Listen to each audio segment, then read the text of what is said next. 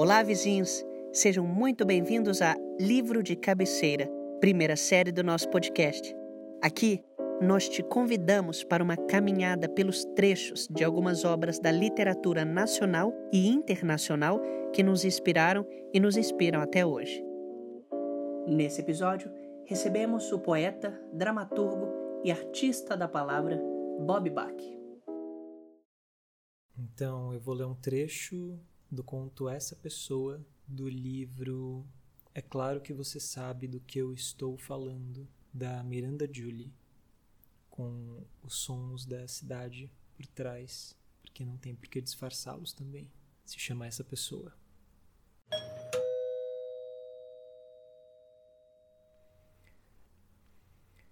Alguém está ficando animado. Alguém em algum lugar está tremendo de excitação porque algo fantástico está para acontecer a essa pessoa. Essa pessoa se vestiu para a ocasião. Essa pessoa esperou e sonhou e agora isso está realmente acontecendo. E essa pessoa mal pode acreditar. Mas acreditar não é o caso aqui. O tempo de fé e fantasia já acabou. Isso está mesmo acontecendo de verdade. É o caso de dar um passo à frente e se curvar Talvez seja o caso de se ajoelhar como quando alguém é cavaleiro sagrado. Quase nunca alguém é cavaleiro sagrado, mas essa pessoa pode se ajoelhar e receber em cada ombro um toque de uma espada. Ou, o que é mais provável, essa pessoa estará num carro, ou numa loja, ou debaixo de um toldo de vinil quando acontecer, ou na internet, ou no telefone. Pode ser um e-mail, resposta, sua sagração ou uma enorme mensagem telefônica sem sentido e cheia de risadas, na qual todas as pessoas que essa pessoa já conheceu estão falando num microfone e todas estão dizendo: Você passou no teste! Era só um teste, nós estávamos só brincando. A vida real é muito melhor do que isso. Essa pessoa está rindo alto de alívio e ouvindo de novo a mensagem para receber o endereço de onde todas as pessoas que essa pessoa já conheceu estão esperando para abraçar essa pessoa e trazê-la de volta à vida. É realmente excitante. E não é só um sonho, é real. Estão todos esperando perto de uma mesa de piquenique num parque pelo qual essa pessoa já passou de carro várias vezes.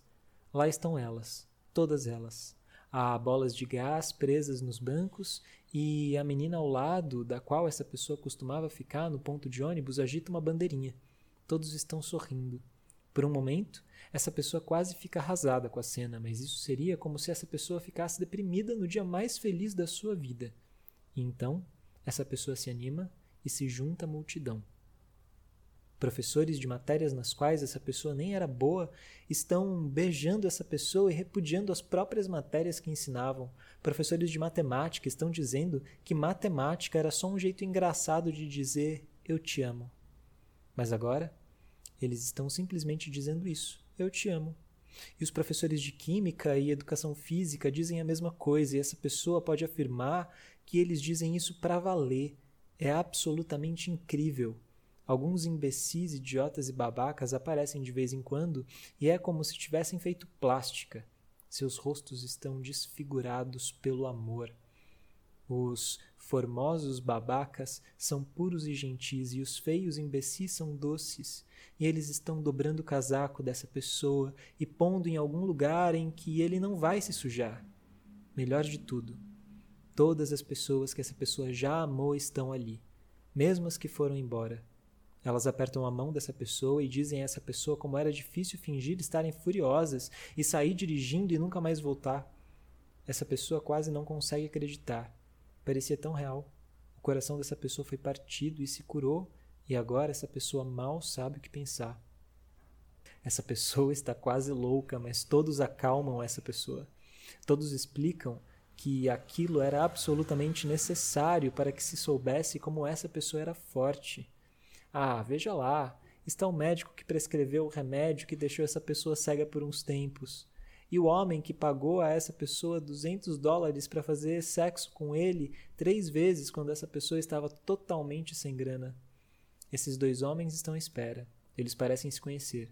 Os dois trazem medalhinhas que estão espetando nessa pessoa. São condecorações de grande honra e força.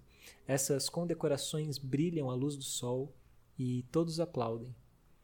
Essa pessoa sente de repente necessidade de checar sua caixa postal. É um velho hábito e, mesmo que tudo vai ser maravilhoso de agora em diante, essa pessoa ainda quer receber cartas. Essa pessoa diz que vai voltar logo e todas as pessoas que essa pessoa já conheceu dizem: tudo bem, não se, não, não se apresse. Essa pessoa entra em seu carro e dirige até o correio e abre a caixa e não há nada. Mesmo sendo uma terça-feira, que é sabidamente um dia bom para o correio. Essa pessoa está tão desapontada. Essa pessoa volta para o carro e, tendo se esquecido por completo do piquenique, dirige até a sua casa e checa o serviço de mensagens e não há novas mensagens. Só aquela antiga sobre passar no teste e a vida ser melhor. Também não há e-mails, com certeza, porque todo mundo está no piquenique. E essa pessoa não parece disposta a voltar para o piquenique. Essa pessoa percebe que ficar em casa significa se afastar de todas as pessoas que essa pessoa já conheceu mas o desejo de ficar é muito forte. Essa pessoa quer tomar um banho e depois lê na cama. Na banheira, essa pessoa faz as bolhas girarem e ouve o som de milhões delas estourando ao mesmo tempo. Isso quase faz um único som, em vez de muitos sons minúsculos.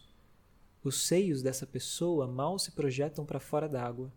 Essa pessoa empurra as bolhas para os seios e cria estranhas formas com a espuma. A essa altura, Todos devem ter percebido que essa pessoa não vai voltar para o piquenique. Estavam todos errados. Essa pessoa não é quem eles pensaram que essa pessoa fosse. Essa pessoa afunda na água e move seu cabelo como uma anêmona marinha. Essa pessoa pode ficar debaixo d'água por um tempo impressionantemente longo, mas só se for numa banheira. Essa pessoa imagina se algum dia haverá uma competição olímpica de prender a respiração debaixo d'água do banho. Se houvesse uma competição dessas, essa pessoa com certeza venceria. Uma medalha olímpica poderia redimir essa pessoa aos olhos de todas as pessoas que essa pessoa já conheceu.